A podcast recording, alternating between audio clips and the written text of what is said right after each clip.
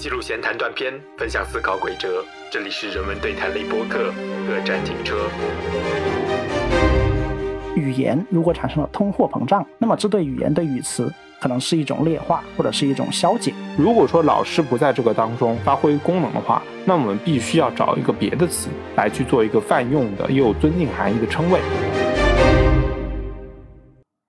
大家好，欢迎来到本期各站停车，我是小盒子。我是 Daniel，你正在收听的是一档探讨读书、语言文学、社会文化，以学术视角剖析日常生活、脱时效性、去情绪化的人文对谈类播客。欢迎订阅、分享我们的节目，也欢迎加入我们的听友群 Local FM 二零二一，ID 已经写在节目详情页面中。感谢大家的支持与陪伴。好，那我们今天要聊的话题呢，就是关于一个大家日常生活中常用的称谓词，叫做老师。对我们这里的老师，他不是一个特定的职业，而是一种称谓。不知道大家有没有发现，我现在在各行各业、各个领域当中，把人称作老师的这种情况，非常的非常的普遍。它基本上已经成为一个我们称呼陌生人的一种最广泛、最保险、最舒服的一种称呼的方式了。可以说是一种非常符合互联网时代社交的称谓。对的嗯，就我了解到的行业，当然我自己比较熟悉的学术圈更不用说了，学术圈教育，对吧？这个本来就是老师的一个职业属性的常驻地了，对。然后扩散出去呢，我比较了解的就是出版圈、媒体圈啊、新闻界。其实也欢迎大家在评论区里可以做个小补充，比如说你在的行业是哪些行业，会不会把自己的同事啊，或者是陌生人、客户会称作老师？对我也想看看有哪些行业会这么去对，叫。看看老师这个称谓辐射到哪一些我们不知道的地方。对，当然也有一种可能，就是说你所在的行业从来不会把客户或者是陌生人称作是老师的，也可以在那个评论区跟我们就互动一下。好，那今天这个题目呢也是很有意思，是从我们的听友群当中获取到的这个灵感。其实我早就发现了这个现象，但是在我们的听友群呢，呃，突然间衍生出了一种很有意思的一种文化。不知道什么时候就有这种风气了。对，嗯可能也是一些热心听友吧。对首先在这里也是非常感谢他们，就是说新的听友进群的时候呢，那总归会有一些小小的表示吧，对吧？像我以前，我其实这个人我不是特别喜欢在群里讲话的，那我我基本上就欢嗯就很死板了，我就说啊欢迎欢迎，就基本上会这样。但是呢，渐渐的有很热心的这个听友，他会说。呃，某某老师好，他会根据这个听友的这个昵称来判断，对，欢迎某某老师，欢迎某某老。师。对，那衍生出来就是现在变成了入群皆可为老师，入群即称老师的这样一种很有意思的现象吧，也是一种小小的文化吧。而且这个东西是我们生活中能够可以感知的，我们或许都会在别的群里面被别人称为老师，我们可能也会在某些场合嗯去把别人称为老师。那这个时候，不光我是别人的老师，可能别人也是我的老师。对的，对，这时候老师就会成形成了一种非常微妙的，在我们互相之间共存的一种概念。对的。这背后有什么样的故事？我们这一期想来探讨一下。我们今天就从这个角度切入，可能想聊一下关于老师这个称谓以及它的泛化的一些过程。好，这是我们今天聊的主题。但是呢，进入正题之前呢，我们想讲一些事务性的话题吧。对，也很久没有讲了。对我觉得这个时间节点必须要说两句吧。第一点呢，就是说，呃，一个值得庆贺的事情，就是我们在小宇宙上面的订阅是突破了一万大关吧，算是一，个。从四位数到了五位数，对，就在我们录这期的前几天，呃，其实我们突破了一万以后呢，那呃，有的听众也是说，那你们会不会做一些呃 Q&A 的这个节目啊？就是回馈回馈听听友的一些、嗯呃节目，我们是有考虑做的，但是并不是依据这个数据，而是我们想在我们呃一周年的时候来去做这个。因为本身我们对这个数据的一个预期其实并不是这么明确的，我们不不能够预言说具体到哪月哪一号它就会破万，所以我们不会说对人嗯数、是订阅人数有一个规划什么的。对但时间这个东西是不会变的嘛，一周年就是一周年。对所以这个订阅数破万可以说是一种呃意外之喜吧。对，对，这里也是非常感谢一直来坚持听的、订阅的、评论的，还有分享、推荐给朋友的这些听众们。对，啊，非常感谢你们，当然也非常感谢平台啊、小宇宙啊，包括以及之前有推过我们的一些其他平台啊，就是非常感谢你们在这个很醒目的一些位置吧，给我们这样的一个资源的位。我觉得呃，一档好的节目不仅需要内容有足够的支撑，当也非常非常需要平台给我们足够的一些支持。对，在这里也是非常感谢。好，这是第一点事务性的内容，就是说，呃，我们要感一些感谢的话吧。那还有第二点的话呢，我发现评论区会有一些指责，或者说对你的观点不同意，出现了一些张冠李戴的现象。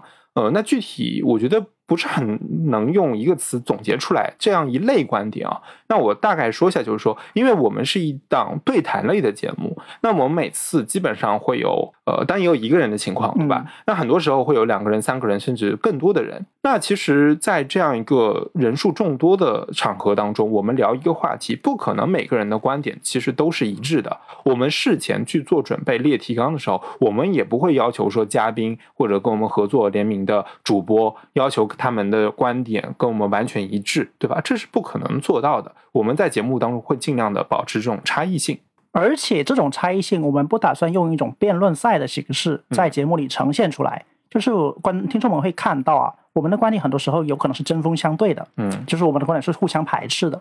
但是这一点不需要我们在节目里以一种正方反方、呃非黑即白的形式辩论出来。我们要的呢是呈现，比如说我说呃某某是黑的，他对方是某某是白的，没关系，我们完全可以保持两种互相排斥的观点，只要听友们感觉到哦这个世界上还有这样的观点啊，这就是我们的目的。但是至于要辩论出究竟谁是谁非。我觉得这个问题并不是我们在节目里需要呈现的。关于这一点，只要听友们知道了一些基本的思考方法，他们完全可以有自己的判断。我们也相信他们的思考。呃，其实我们会有一些细微的反驳，但是可能。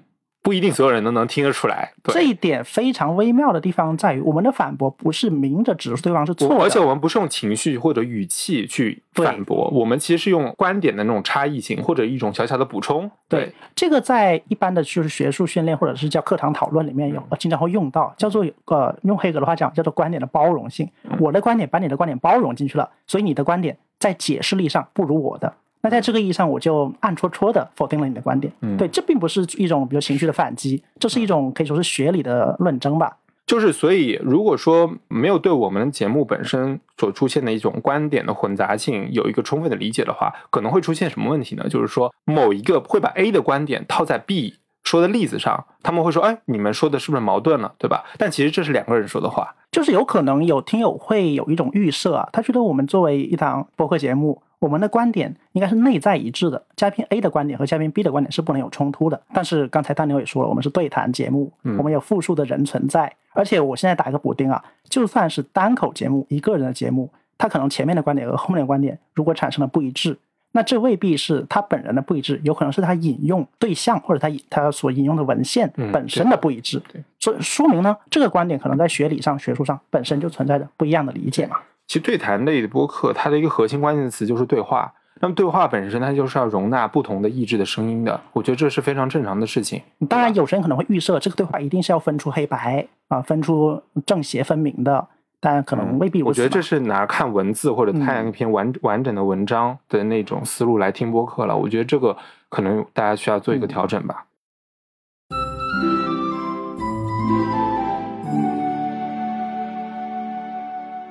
好，那我们就还是回到今天的正题吧，就是呃，关于老师的这个称谓吧。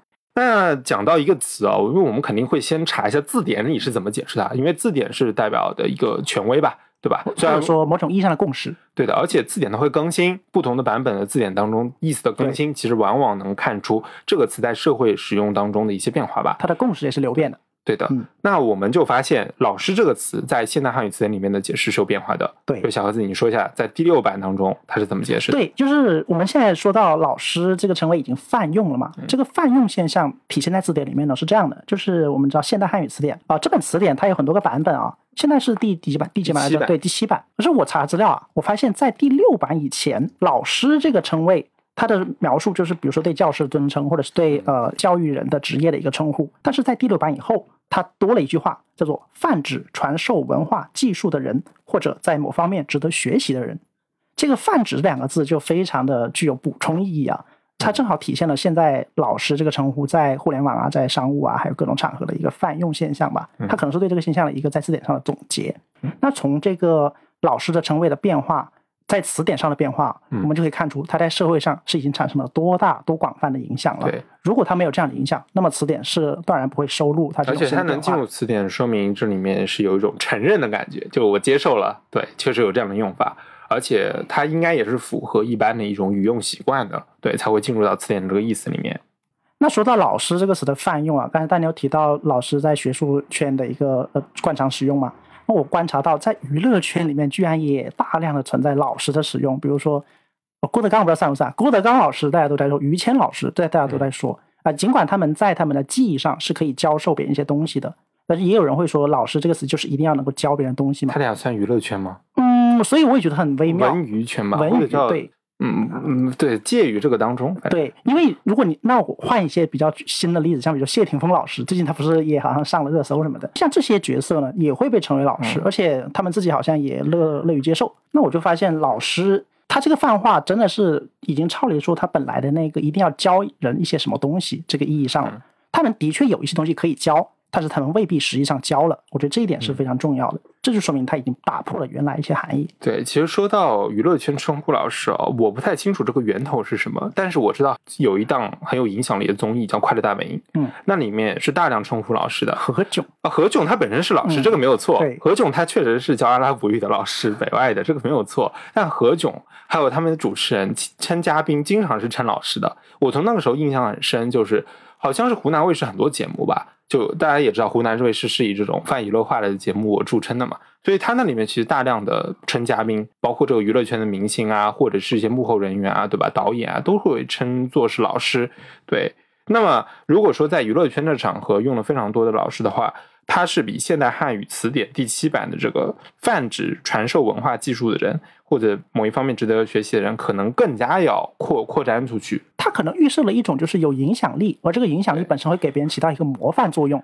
哎，最近不是好像对艺人的道德模范好像越来越高的要求了嘛？嗯那这点本身也可能反映出，就是我们希望在一个更有影响力的人身上，本身就能学到一些东西。嗯对他不需要亲自下场教我们什么，他的存在本身就是一个值得我们学习的对象了。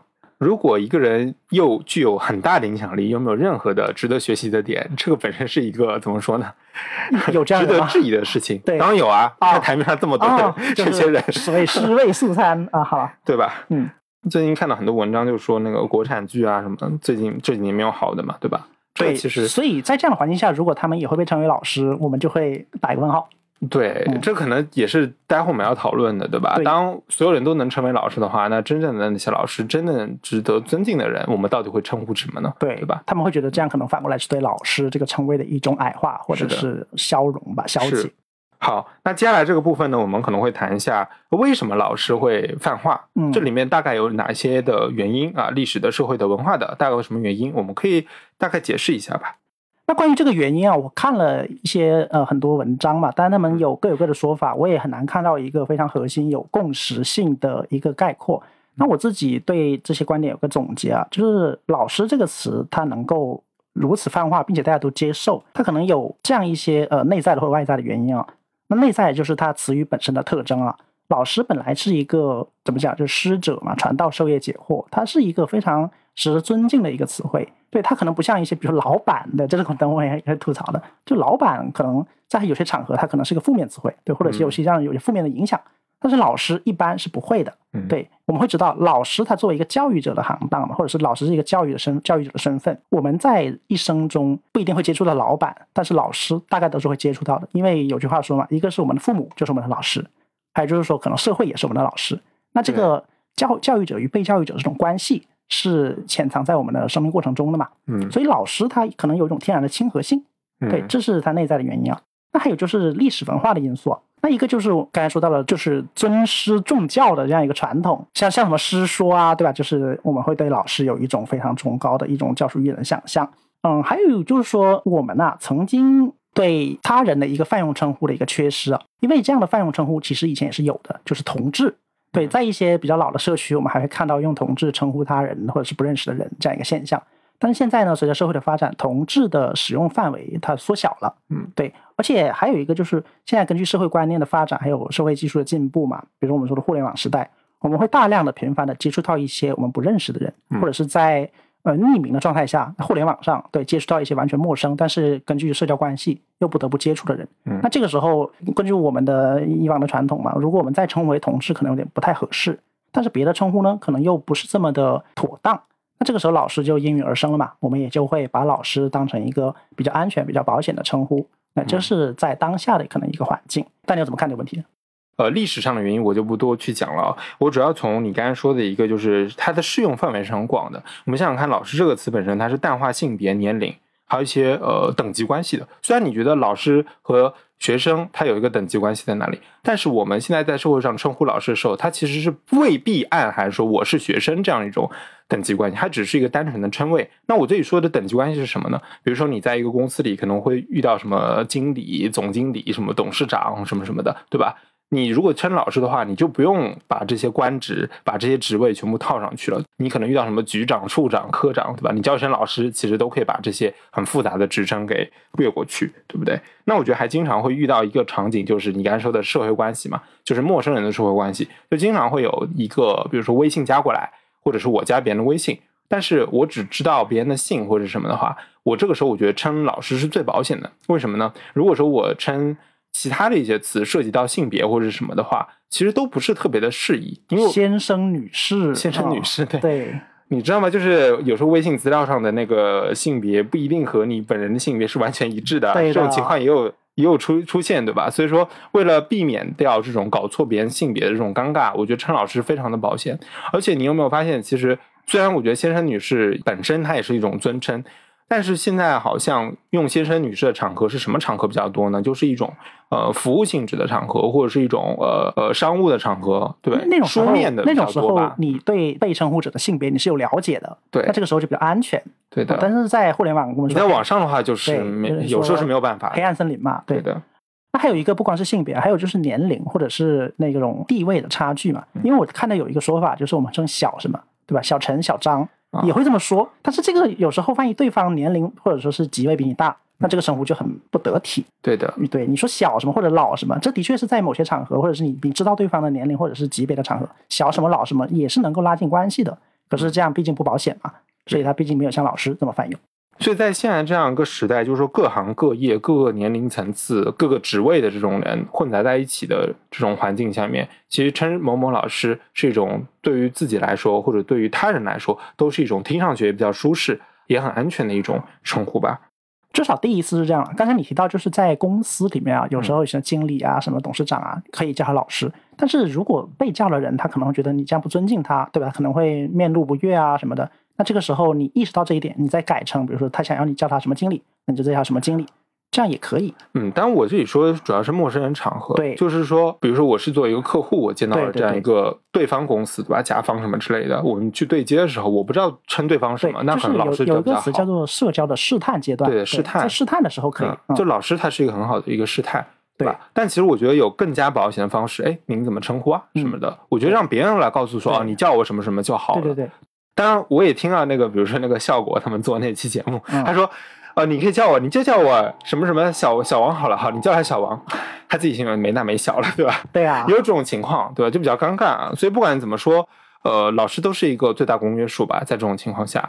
当然，我觉得对于自己的直系领导的话，那可能还是听听同事或者听听前辈怎么叫比较好。知根知底的时候，你就会有更多的策略考量。是而，且像之前很多人也讨论啊，就是如果你们的关系能够不叫老师，那说明你们的关系可能进了一步嗯，啊、所以从老师到不叫老师，就说明你们关系在不断的朝前迈进了。这里是讲了一个适用性的范围。那我觉得我还可以提出一下，就是“老师”这个词呢，它很方便搭配你的姓氏使用，嗯对吧？比如说我说王老师、李老师啊，都特别方便。但是如果说你碰到一些呃比较复杂的一些称谓的时候，你可能就搭配姓氏就非常的呃冗长了。那比如说我举几个极端的例子，或者比较搞笑的一个，就比如说你称一个人，比如说他是校长，但他不是正校长，他是副校长，那万一有个人姓郑怎么办？郑州的郑，郑州的郑，对对吧？如果你要叫他姓氏加职称，就变正副校长。对你叫他正校长也不对，你叫他正副校长，他觉得很怪，你不能叫他副校长，因为他不姓傅。对，那如果还有姓傅的，对吧？对，如果他姓傅了，嗯，他姓傅还叫那如果还是郑教授，你叫他什么副郑教授，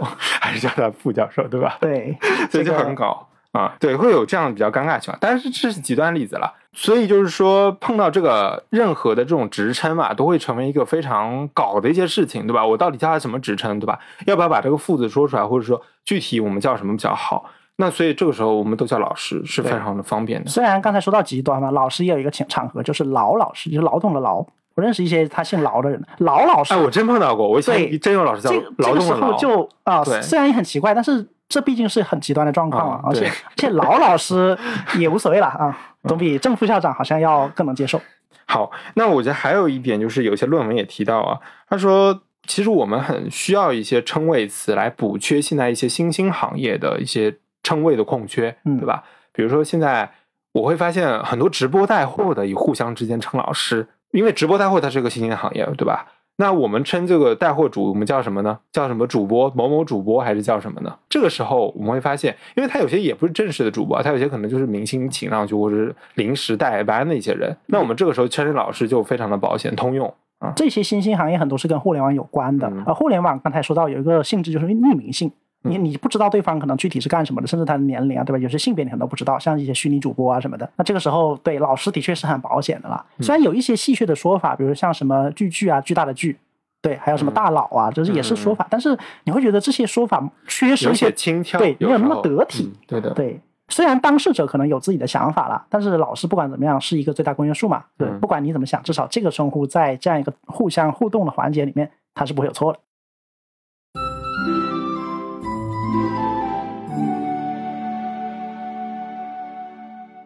好的，那刚才其实讲了很多老师这个称谓它的一些好处或者它一些优势吧。那我们接下来想聊一下，就是说老师这个称谓泛化出来的一个起点是什么？我也是看了不少的文章，但是我觉得怎么说众说纷纭吧，因为这个东西确实很难去溯源。嗯、那我看论文的时候看到一个比较有说服力的讲法，就是说。呃，老师这个称谓的泛化，它是先从学校内部开始的。那学校里面呢大致学校的专职人员大概也可以分成两个部分，一个就是直接从事教学工作的一线的这些老师，那还有一些什么呢？那可能我们会称为是教职员工，比如说包括一些行政人员，还有一些呃安保的，对吧？像食堂阿姨啊什么嗯这些啊，他都是学校不直接从事教学活动的这些人事务与后勤，对的，事务后勤啊这些。嗯那么我不知道大家有没有遇到过这样一些场景，就是你在学校里，你是还是学生的时候，你碰到一个迎面走来的年纪比你大的人，你不知道叫他什么，你也分不清他到底是做哪个学科，他没教过你，那这个时候叫什么最保险呢？对吧？你如果叫他食堂阿姨肯定不行啊，你叫他是什么其他的，好像也不保险。这个时候其实还是叫老师是最保险的。有没有遇到过这样的情况？哎，是的，除了那些从他们制服一眼就看得出来的，或者他们有工号名牌的那种就例外啊。但有一些真的很微妙，比如说可能是一些刚进来的一些实习实习老师，嗯，对，或者是一些虽然他经常出现在一些事务岗，但是你没有见过他，从来没见过他的面啊。他突然出现在你面前的时候，你明显知道他不是跟你同级的学生，嗯但是他一定是在这个学校，就比如说任职啊这这样一些角色，就叫老师。对，而且有些在学校职务里很高，他没有，他目前已经不从事一线教学了。但这样的人，其实我们也应该叫他老师。但如果说你不叫他老师的话，可能就会出现一些失礼啊。不不知道你有感有没有观察到一个现象，就是有一些学校啊，他会有一些叫做教工家属或者是嗯退休教工，是，他们也会出现在学校校园里面走动。比如说一些退休老师或者是他们的家属啊什么的，但是他们家属很可能也可能是老师，对所以你见到以后你叫对啊什么什么阿姨不太好，所以就叫老师最保险对。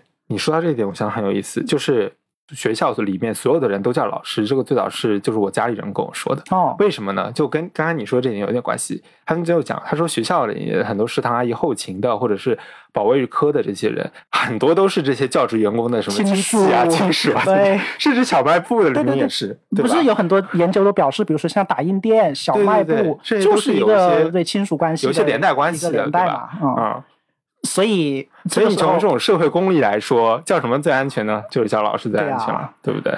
嗯，而且我发现，特别是以前怎么说呢，那些保保卫处的这些大叔啊什么的，我觉得叫他的老师，他们也挺开心的，因为他们有时候确实也帮学生做了很多事情，对吧？有一个词叫什么什么师傅，不知道你以前听到没有？就是师啊傅这个词它，有一种市井气，就有点你会感觉像吆喝带着吆喝声的叫师傅。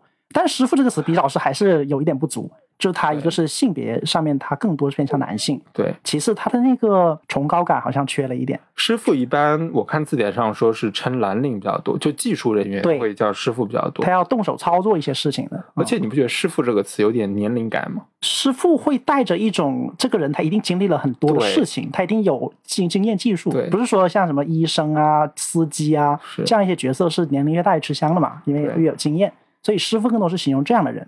对，虽然老师带了一个“老”字，但是年轻老师我们见的也很多了，对吧？所以不太容易说。对，而且还有一个问题就是啊，师父这个词啊，在汉语里面其实有两个写法，一个是父亲的父，一个是那个呃傅傅傅作义那个傅傅雷那个傅，对吧？啊，对对所以师父你叫出去个，同音词，很多时候就会有这个微妙的差异。因为前者的师傅更多是在师门一种道场啊啊这样一个关系叫师傅，但是后者的师傅是一种称呼社会职人啊的一个嗯泛称。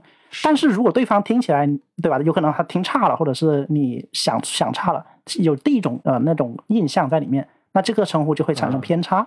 那这时候还不如老师呢。对，虽然我觉得产生偏差的情况也不是很多啊。呃，但是在手手写或者是打哦打字的时候，很多人就会打错。比如说我以前看那个学校有时候发通知是吧？比如说食堂师傅、食堂阿姨什么的，那个师傅有时候他可能输入法啊没有没有校对，就写成那个父亲的父了。对，对这个时候是其实蛮啼笑皆非的。好，所以这里我觉得，呃，最大的一个可能就是先从学校开始泛化。那学校里，我们不管是到可能呃小学、高中还是一个比较小的范围，但是到了大学就更不一样了。大学里碰到陌生人，可能他都不是这个大学里的，可能你对会叫他老师。他是开放的，它它完全可以是开放的容纳别的社区、别的学校的对的。所以从小学到大学，这个所有的这个校园里面，你碰到的这种年长者，或者是你不太认识的人，你可能都会倾向于选择这个保险的方式交。那么当你出社会的时候，你可能就已经叫习惯了。所以我觉得这个呃称谓泛化从学校内部开始，我觉得这个是很解释得通的。本身老师就是从学校这个场域诞生的嗯一个名词嘛。那么呢，我还看到一些解释，就是说泛化出去以后，那么最先开始在哪些行业去流行呢？呃，有讲到是销售行业，嗯啊，那销售行业经常会叫一些老师，当然了，不是说客户叫这个销售员叫老师啦，而是说销售人员互相之间可能会称作老师，因为有些销售大咖，他一个月的业绩多少多少高，对吧？他业绩达到了一定程度，他就可以开始做一些什么培训，作为培训人员教新一批的这种新入职的这种销售了，对？因为他这是在指商场或者是叫叫商生意场上搏杀的人呐、他很多时候是一些叫做经验王八精，嗯对他就是靠他这一套经验可以啊、直变无敌手。那这个时候你要找他学习，对吧？很多东西不是理论能够概括的。就不是你看几本书对呀、就是他的血在血的经验里他需要他需要上嗯课，他需要进行一些讲授工对作，，甚至有些东西是所谓秘而不宣的，让你看到有些所谓的销售经典，嗯，对，在那里面，他很多东西都是说，嗯，你要专心上课，可能要上一定一定的时间，你才能够学会我这套武功秘籍是。对，就搞得很有那种呃师门啊那种感觉。所以，比如说销售人员把自己变成一种老师的形象去传授自己的经验的话，这个时候就建立了自己的一种信赖感和权威感，所以这个就是一种泛化。其实我们从这个销售场域拓展出去，就会发现，其实很多行业各行各业，它都需要一些建立这种权威感、信任感的这些称谓吧。那这个时候，我觉得老师可能就是一个他们认为很好的一个选择了。刚才说的，如果根据字典的本意啊，老师可能是一定需要有所教才能成为老师的，因为有所教了，别人才会信任你，嗯才会具有一定的权威性。但是我们现在仿佛把这个顺序倒了过来，我们先用“老师”这个词，呃，贴到我们自己身上。对至于我们有没有东西可以教你呢？那之后再说。对啊甚至很很很很微妙的地方在于啊，如果有些人你把他当成老师，你会觉得他身上很多东西都你都可以学习；但是如果你不把他当成老师，你会觉得他是就是你你在身上学不到任何东西。那这个时候，老师这个词就有一种呃颠倒性的感觉吧，我还不知道用什么词命名了。很多时候，老师就是在这样一种滤镜下，会让你产生一种对他的信赖感和依赖感。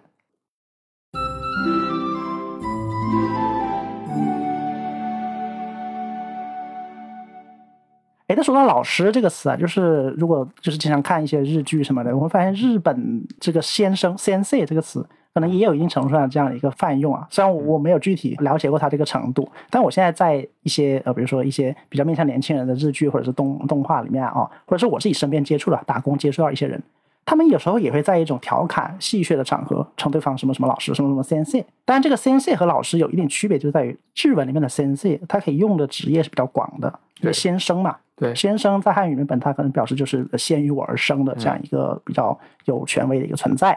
那在日本里面也用比较多的，一个是医生啊，嗯一个是律师，还有一个是政客，对对这样一些人啊，这个时候会称对方为 sensei，就是老师嘛。对，啊，当然，这这个翻译啊，我们有时候我们不能是望文生义，对吧？比如说在翻译一些文章的时候，什么什么 sensei，我们不能一概而论的翻译成老师，对吧？刚才说的，因为它有职业的区别，它有语境的区别啊，只是说呢，在 sensei 能够接在很多名词、很多人名后面这一点上，日文可能跟汉语有一定的相似性。嗯，日语的先生好像本身就是一个稍微泛用一点的敬称，因为日文它这种对人称啊称呼的规定特别细腻对啊，当然也可以说复杂，复杂到令人发指啊。日本有一个很龟毛啊，或者说很麻烦的地方在于。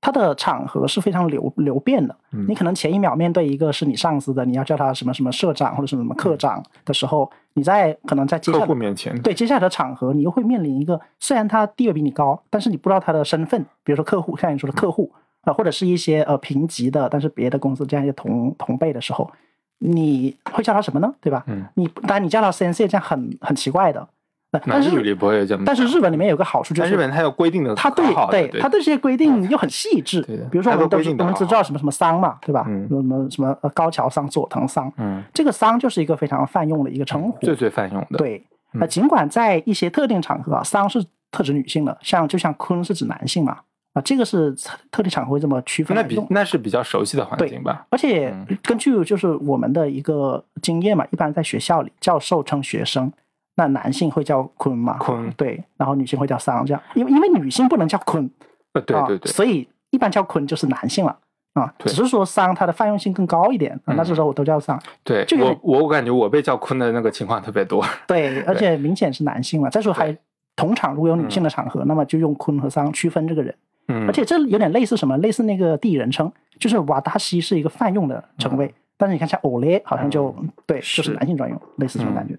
哎，但我觉得我发现了一个很有意思的事嗯情，就是在准备这个提纲的时候，刚刚不是说到日语里面有三个行业是很容易叫到 “sensei” 这个词啊，就先生这个词那就是老师、医生、律师。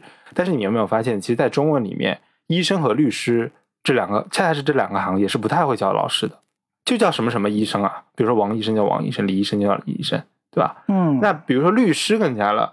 律师，因为我还是看了那个令人心动的 offer，他们就是叫什么律啊，对，赵赵赵律、李律、王律，对对对，嗯，就是这么叫的，我觉得特别好玩。就是哎恰恰是这两个行业，我们就直接会称他某医生啊、某律啊、某律师这样的一个称呼。所以我们会看到，在日本这种社会文化下，他对不同场景下的不同称呼都有着细致到这就是非常可怕的规定啊。对，所以他对老师就是 sensei 这个词的依赖性不强，对我们不不需要这个词，一样能够在很多场合如鱼得水嘛。哎，所以说到老师的这个在中文在中文里这么泛用这个现象啊，很多人就会提出一些质疑或者是一些不一样的声音。嗯。啊，他们会说啊，这个词太泛化了，这个词严重的滥用，导致了说现在一些不是从事教育行业的人也被称为老师，嗯。但是他们不配。像刚才我们提到的，对老师一定要有所能教，对吧？他这个老师一定是要呃名副其实的，但现在是名不副实的现象越来越多了，所以他们可能会担忧啊，老师有可能会演变成一个不表示职业、去职业化的这样一个任何人都可以冠名的一个称谓。嗯。嗯，然后他们会担忧，这是对真正做教育工作的那些人吧的一个非常不尊敬，对我们都说尊师重教，嗯。那如果你把老师用的如此泛滥，那么你还有尊师重教的传统吗？对他们嗯。就会表示担忧，对嗯。他们觉得这是一种轻薄和亵渎嘛。啊、所以我们也想对这个观点，就这一类的观点做一个我们当然我们自己的思考啊，做一个反馈。这也会引发着我们去思考一个问题，就是他们这样的一些担忧背后啊，他们基于的一个前提可能是语言如果产生了通货膨胀，就所谓的语言通胀，那么这对语言对语词可能是一种劣化或者是一种消解。嗯，对，那么就是它新的词义可能会对旧的词义去有一种冲淡它的效果，对对吧？把旧的词义冲淡了以后，那这个空白就是空缺的这个空间，又有谁来填补呢？就像你对所有人都用这种尊称敬语，那就相当于你没用了，对吧？。对那你就要发明更高级的一个词，对，有更尊有一个。笑话，就是如果所有人都叫老师，那就没有人是老师了。嗯，对，那怎么办呢？对他们有他们的担忧，他们也有他们的解释。嗯但是我想，我们看待这个问题，可能更多的是从它这个核心入手，就是所谓语词通胀。嗯对，语词通胀的确是一个在现代生活中啊不可避免的一个现象。因为现代生活啊，刚才也说到，一个是互联网时代，第二个是信息爆炸嘛，我们有太多的词汇被以更高的频率不断的使用了，那很多词汇就少不了的会被膨胀，会被用的非常多啊。像以前有个经典例子，就是比如说美女帅哥，对吧？嗯，它也是称谓词了。在一段时间，好像在就是手机短信还有彩铃、彩信那会儿的时代，美女和帅哥是很泛化的。就像刚才说的先生、女士，他们觉得这个太呃陈旧了，嗯他们就会用帅哥美女去称呼。但是现在你看，在这个时代，你当称呼别人帅哥美女，他觉得你在你在有点冒犯。对，你在嗯嘲讽的。嗯那还有在在过了一定的时代，比如说在选电视选秀刚起来的时候，嗯什么男神女神好像也很泛化。他现在对，谁都是神这种感觉。对现在好像你也不会用了吧？对，那还有用吧，那种那种标题党啊，什么某某大学我们都知道是标题党啊，对对对啊，嗯那还有一个就是不是形容人呐、有可能是形容一个物物件，比如说我们说一个呃新房子，一个新的小区，我们会说是国际大花园，或者是什么什么花园洋房，会用这种非常夸张的词去描述它，可是实际上它并不是如此。那这样用久了，你看现在你看到什么花园洋房的时候，你还会觉得它是真的花园洋房吗？不，你可能会被这样的词语通胀现象所裹挟、所吓怕了。你会觉得啊，不过就是一个商家炒作的噱头而已。嗯，对，这是词语通胀或者担忧词语通胀的人所心害怕的一点吧，对所害怕的一点。他会把原来那个词给搞，对说搞烂了。但是，对我我刚才想说的就是，如果我们针对这一点做一番思考呢，我们从中能够就是有怎样的一种启示啊？我是这样想的，就是语言通胀的确是一个现象，我们没有必要对它做类似于说呃痛斥世风日下这种就是无谓的这样一个谴责啊。我想说的是呢，我们在面对词语通畅的时候，更多的是要追溯它的来源。我们也想想做一个类似可能谱系学的这样一个考据吧。我我发现一个很有意思的现象，就是我们在看到互联网上很多那种热词的时候啊，很多人不懂这个词的意思啊，他可能就会觉得心烦啊，然后觉得这个词又突然介入了他的生活啊。嗯但是我自己有一个习惯，就是我看到一个新词，我会去查，比如说像什么小鸡词典，对吧？这样一些互联网热词的这样一个检索词典，我会查这个梗这个词是怎么来的。对，比如说像之前什么什么爆了、弱爆了，还有什么什么那种呃流行的梗，很多人会对他嗤之以鼻，对吧？说他污染了现代语言啊，说这个是年轻人的一种又是一种语言堕落啊什么的。哎，但是我与其说对他进行道德的谴责吧，更多的是我更想把它当成一个语言现象，嗯知道它是怎么来的。我能够陈述它的这样一个发生学过程，这本身呢，就是我对语言的一个警惕和重新认识。对我觉得这种习惯可能还是需要保持的，在现在这样一个时代吧。我当然也觉得，就是如果我们对每个人都称老师，或者说对很多很多人都称老师的话，他确实会对真正做老师、真正值得尊敬的人，我们再去称他老师的时候，这个语义上就变得很弱了。但是当我们去了解我刚才所说的，呃，比如说老师这个泛化是从学校内部开始的，对吧？是从我们人在社交环节中一种得体感，一种对于自己语词的谨慎，对他人的一种照顾的话，我会觉得，哎，这样称呼好像又是不可避免的，必须要有这样一个词来承担这样的一个意思。如果说老师不在这个当中发挥功能的话，那我们必须要找一个别的词来去做一个泛用的又有尊敬含义的称谓。但是我们又发现，如果有的话，至少我想了一下，好像没有特别合适的吧。而且呃你说发明一个新的词来代替这些意思，也不是那么简单的事情。老师这个词，它能够在与别的类似的这种成谓词的竞争当中胜出，本身就有它的一种独特的性质所在。对，对，刚才我们没有说到，就是其实老师面临了很多竞品，对吧？比如曾经的同志，嗯还有刚才说的像老板啊、师傅啊这样一些，嗯包括刚才就是开玩笑的提到了一些帅哥美女，对吧？老师什么能在小姐姐、小哥哥，对那但其实你跟他们比，每每一个你都觉得老师是最好的。对啊，当然还有一个就是什么什么总，你不知道感觉就是张总、李总，啊这个在一些是呃对就是酒肉场合对吧？商务社交场合会说总啦，我们总会有一种想象，就是说像老师这样一个精神性的、嗯无形的东西，它更为持久、更为崇高。嗯什么什么总，这个它更多是一个物质的称呼。对，如果这个人他发达了，你叫他总；万一他今天穷困潦倒了，你还叫他什么总，他会觉得你在嘲讽他。嗯但是老师可能就不会，因为每个人总会觉得自己是别人能够学习的对象嘛，或者是三阳神必有我师这样一个观念下的影响。嗯自己只要存在了，总能够给身边人一些影响吧。嗯对，所以说老师总不会错。就是你总的来说，不管是老板、呃帅哥美女、什么总，或者是小哥小姐姐，任何的这些称呼，它其实都有点市侩气。你会发现，它都有点，要么是过近，要么是过于抬高，或者是怎么样啊，有点或多或少，它在不同场合可能会带有一点贬义，对吧他？没有这么中庸。呃，对，嗯所以还是觉得不管怎么说，还是老师最好。嗯那那现有的词可能不行。如果说你觉得老师不好，可能要发明一个新的词了。我觉得这个就这个就不是说哪一个人能拍脑袋瓜子能想出来的。其实，在民国的时候啊，大家如果看那个钱钟书写《围城》的时候，就会发现，《围城》这本书里面就体现了当时很多那种对呃社会人士的称呼，像什么公子也有，这个比较古老了。还有像什么呃什么军对吧？什么什么张军、李军，这个又有日文的那个味道。对，然后在其其中说是围写围城那个时代，在过过后，我们都知道就是统治一度统治了我们对他人的称呼嘛，男同志、女同志都有。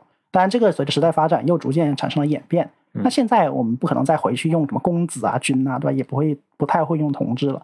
所以老师就在这样一个刚才说的互联网时代啊，或者是经历了这样一个词语变迁的这样一个现代现当代吧，对，就成为了我们这样一个不得为不得不选择的一个对象。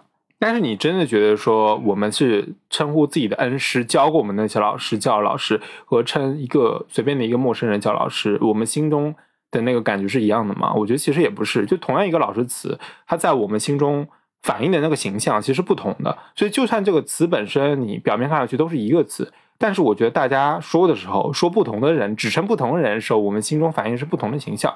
我觉得这个就并不是说单纯从语言层面就能解释清楚的了。嗯，对，刚才说到，因为“老师”这个词的中庸性，对吧？因为你在用的时候，你心中呃，我们抽象来说就是所指能指嘛，对，那个关系是不一样的。对你只要意识到这一点，或者是你只要在使用的时候没有忘记这一点，那么“老师”这个词就不会成为很多人担忧的那样，就是泛化成像帅哥美女啊，对。那样泛化到最后都已经被淘汰了这样一个地步，我觉得是不会的。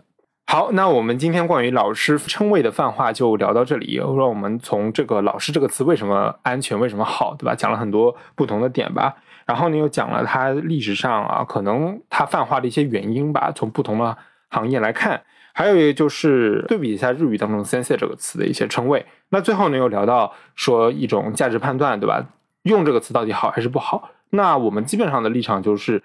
说，其实我们现在目前为止没有办法去发明一个新的词，或者说找到一个现有的词来代替它。其实我觉得这样的使用是 OK 的，没有问题的。但只不过说，其实同样一个词在我们心中反映的不同的形象，这个你不能用单纯的语词表面的意思来去衡量它的。而且，如果对这个语词没有一定的警惕或者是反思性的人，他可能连“老师”这个词的泛用，他都不会采取用“老师”这样的词去称呼别人。他本身就可能有一套属于他自己的称呼体系了，对，像什么大哥那样的。对，所以对他来说，这可能不是一个问题吧。好，那我们这期就聊到这里。大家对于老师称谓的泛化这个现象有什么自己的想法呢？欢迎在评论区与我们互动。好，那我们就下期再见。那我们下期再见。